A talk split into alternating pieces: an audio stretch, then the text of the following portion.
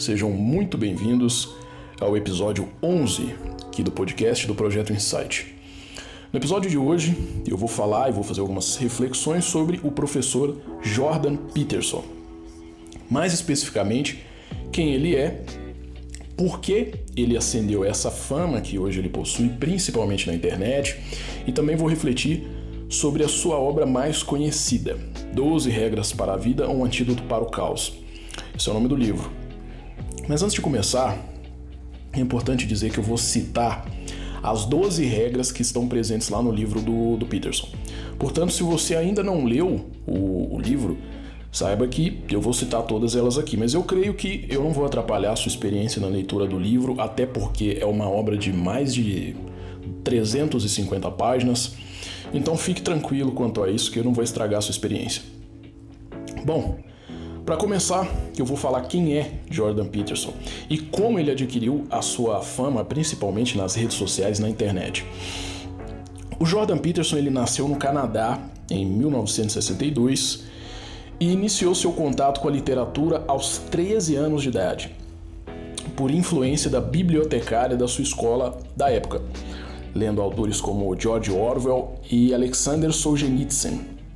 Depois de concluir o ensino médio, o Peterson foi estudar ciências políticas no ano de 1979, concluindo posteriormente a sua graduação na Universidade de Alberta, lá mesmo no Canadá, que é o seu país de origem. Depois de concluir sua graduação e intrigado com a corrida armamentista nuclear e os conflitos da época, né, entre os Estados Unidos e a União Soviética, ele desenvolveu um interesse nas origens psicológicas da Guerra Fria e sobre a capacidade da humanidade de fazer o mal. E devido a isso, ele mergulhou nos estudos das obras do Carl Jung, do Friedrich Nietzsche e também do Alexander Solzhenitsyn, que ele havia começado a ler lá aos 13 anos de idade. Mas, em uma tentativa de compreender e racionalizar as suas emoções, se é que isso é possível, né? Ele buscou por destrinchar a obra desses autores que eu acabei de citar. Posteriormente, ele retornou para a Universidade de Alberta e graduou-se em psicologia, concluindo depois mestrado e doutorado também, enfim. Portanto, antes de mais nada, o Peterson ele é um psicólogo clínico, tendo atuado na área dele durante muitos anos, tendo até interrompido a prática mais recentemente devido à sua ascensão. E assim, aparentemente, ele não conseguia conciliar mais as palestras, as aparições públicas dele, a prática clínica. Bom, e essa é uma breve passagem da, da biografia do Peterson, importante só para situar um pouco de quem ele é profissionalmente. Um segundo ponto que eu quero abordar é como ele ascendeu à fama e ao sucesso, né, entre as pessoas e entre os jovens principalmente.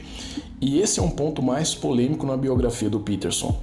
Mais polêmico no sentido de envolver política e todos nós sabemos que quando o assunto envolve política é sempre mais ácido de ser tratado. Todos nós sabemos disso.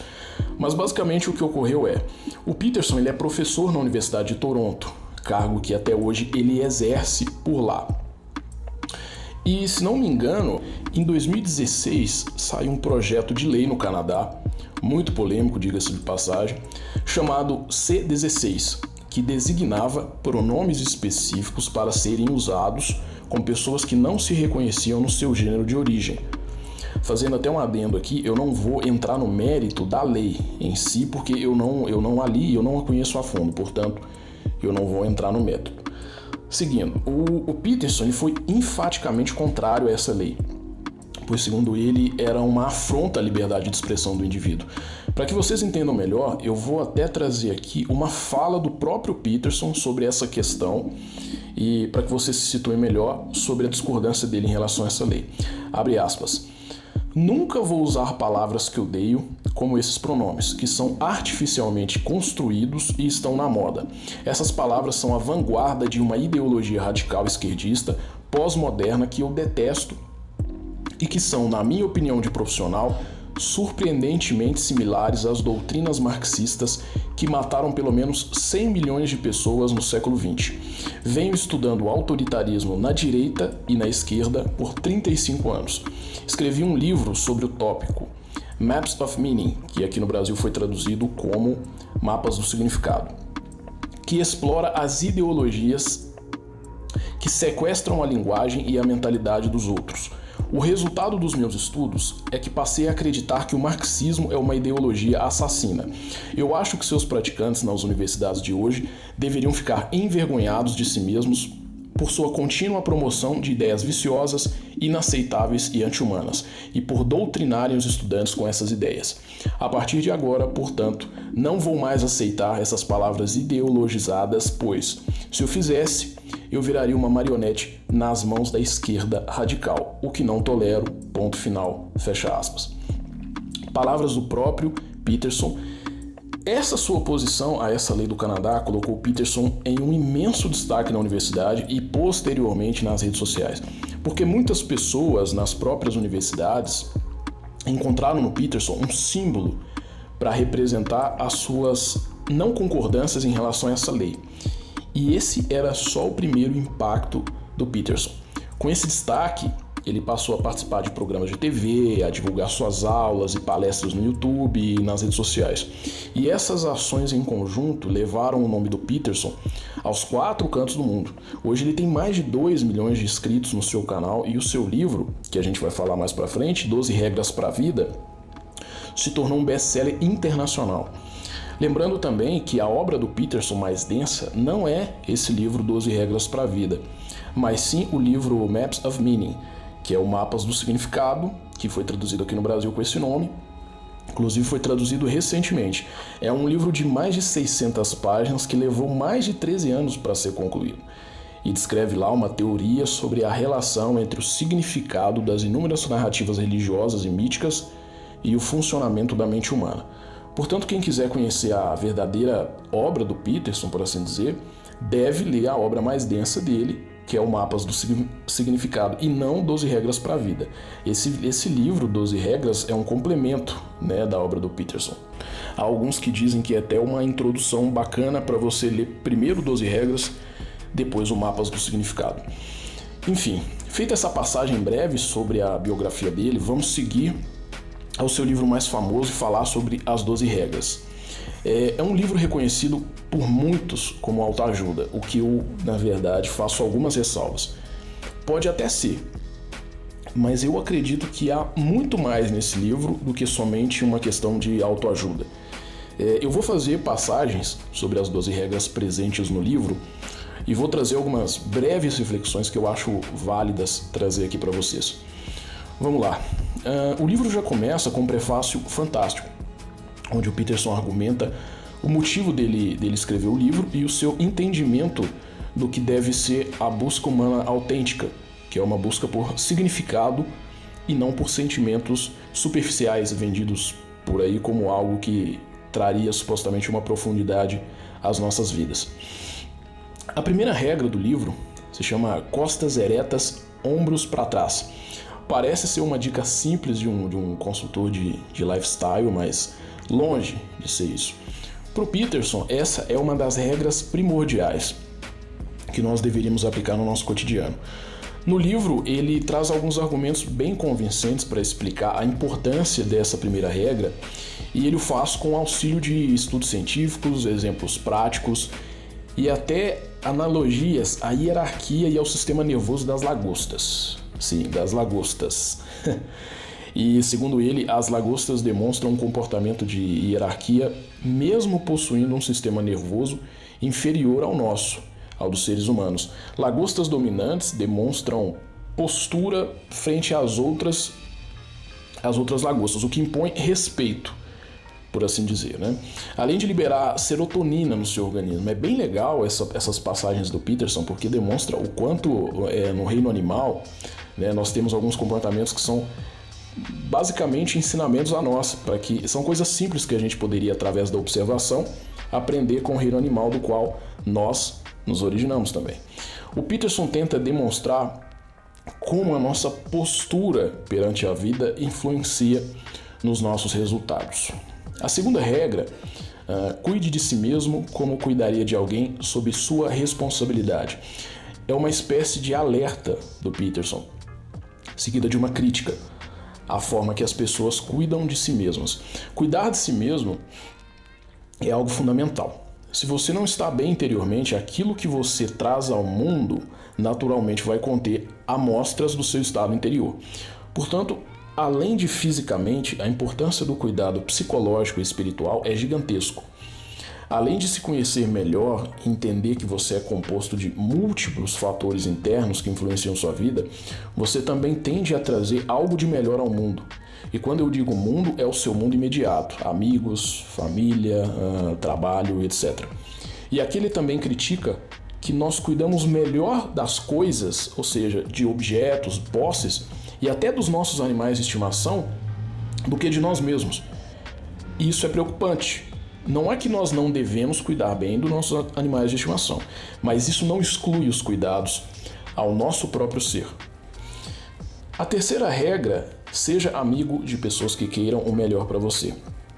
Essa regra diz aquilo que é mais do que fundamental para a nossa saúde psíquica, que é nos envolvermos de pessoas que nos fazem bem. E note aí, é, você que me ouve, que em diferente, diferentes fases das nossas vidas, amizades diferentes surgem. Claro que tem algumas amizades que ficam desde a infância, às vezes, enfim. Mas aquelas que surgem no decorrer do momento e que nós estamos passando na vida, é, é fundamental a gente conseguir perceber isso, como há essas mudanças, para a gente poder inclusive separar o joio do trigo. E o Peterson ele mostra aqui como nos envolver de pessoas tóxicas pode trazer sérias consequências às nossas vidas, o que é um fato. Assim como você, sendo alguém tóxico, pode da mesma forma provocar consequências na outra pessoa saber estar ativo no processo de, de amizades que você tem na vida é crucial para um bem-estar como um todo. E na quarta regra, compare a si mesmo com quem você foi ontem, não com quem outra pessoa é hoje, traz uma premissa básica humana que nós esquecemos. Nós somos seres únicos, únicos nas nossas qualidades, únicos nos nossos defeitos e únicos naquilo que queremos e da forma que queremos. O que existe são semelhanças, mas nunca igualdade. Portanto, como nós poderíamos nos comparar com o outro que é diferente de nós? Nós podemos nos inspirar nas pessoas, mas jamais nos compararmos a ela. Fazer um exercício de análise daquilo que nós fomos ontem e como nós podemos melhorar em relação às nossas próprias ações é muito mais apropriado e, portanto, melhor é uma melhor maneira de nós aprendermos na correção dos nossos erros.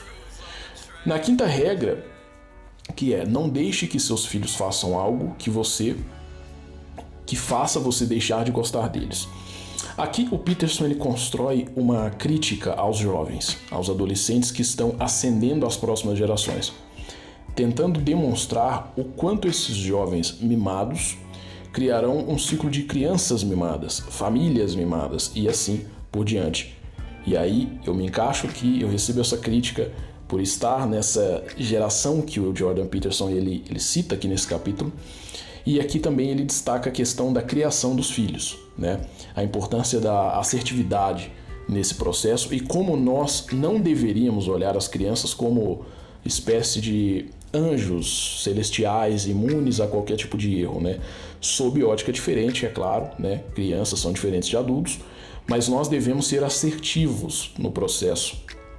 Claro que aqui é uma reflexão diferente da minha parte, claro, porque eu não tenho filhos, mas eu creio que os pais que lerem o livro vão gostar desse capítulo ou pelo menos vão refletir sobre ele.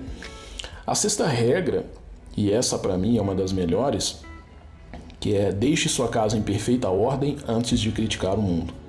E aqui a casa, entre aspas, que ele cita, não é só no sentido literal, mas também a nossa casa no sentido simbólico, a nossa psique.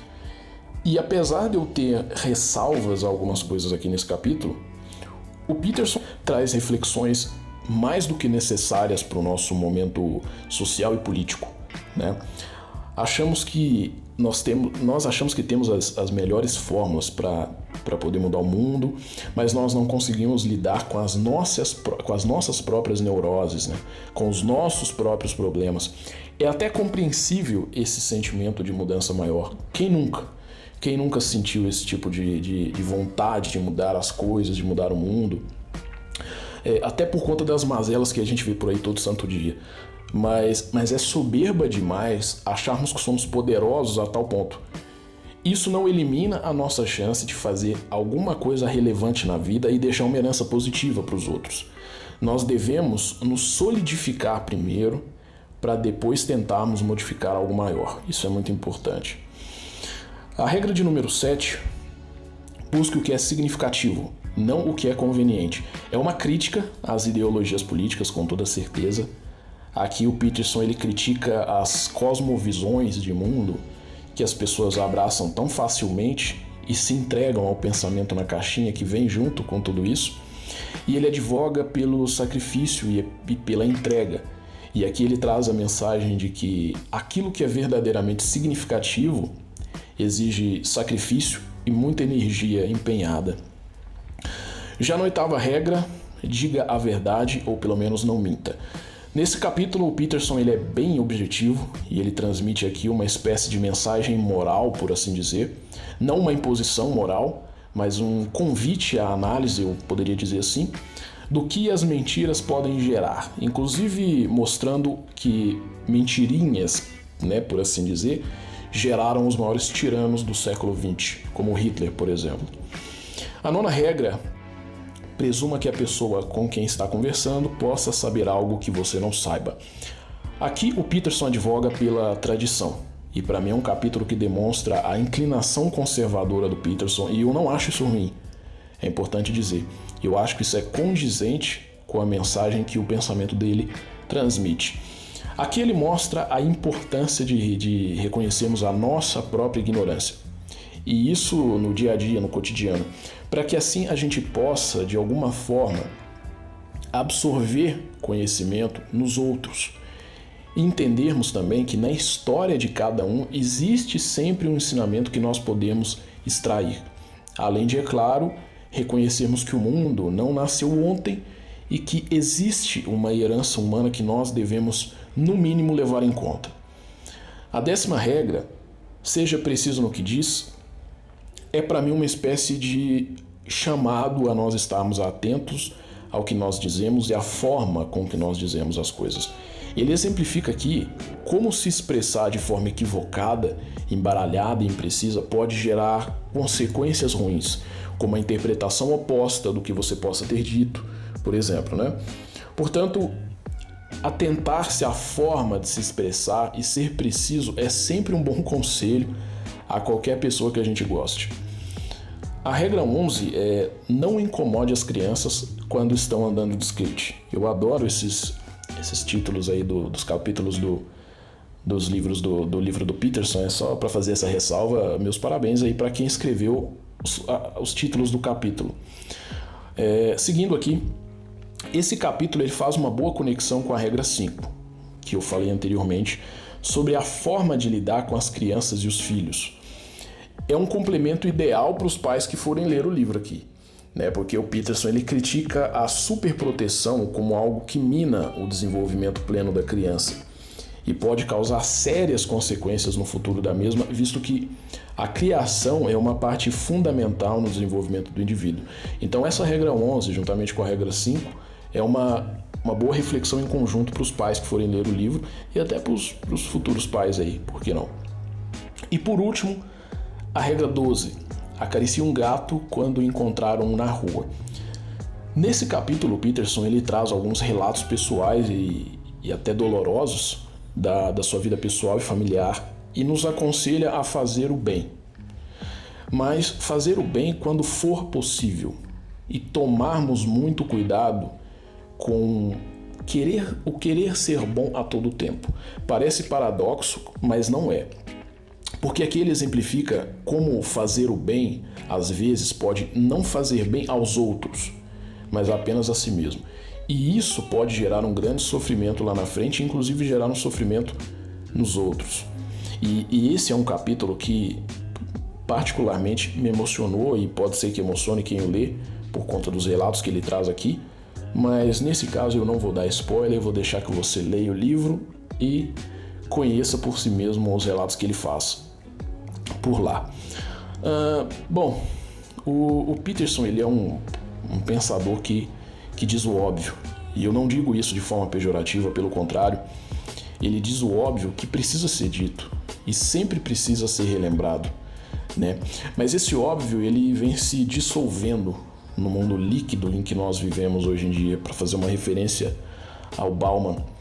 Mas eu diria que há aqueles que ainda sabem a relevância de princípios ordenadores, como o próprio Peterson diz no livro, e a importância de se levar em conta valores muito importantes conquistados pela humanidade. E isso não quer dizer inércia de modo nenhum.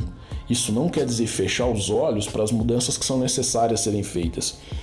Isso apenas quer dizer que tenha cautela, eu diria assim. Tenha cautela, já que nós não temos certeza de nada a não ser da própria morte. Portanto, eu recomendo essa obra e recomendo conhecer o Jordan Peterson e que eu particularmente sou grato por me fazer refletir coisas importantes como as que ele traz no livro e bom, eu recomendo para valer a obra e o pensamento do Jordan Peterson. Eu vou encerrando por aqui. Muito obrigado a você que me ouviu e me acompanhou aqui nesse episódio 11. Semana que vem tem um novo podcast, tá vindo novidade por aí, mas eu aproveito para te convidar também a seguir o Instagram do projeto, arroba projeto underline insight, com dois T's no final, e se inscrever no canal Projeto Insight no YouTube. Boas reflexões e até o próximo podcast do Projeto Insight.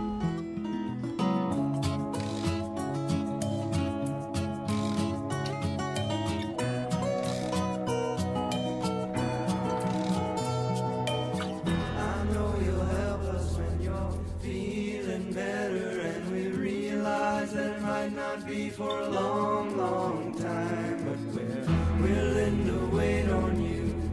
We believe in everything that you can do. We're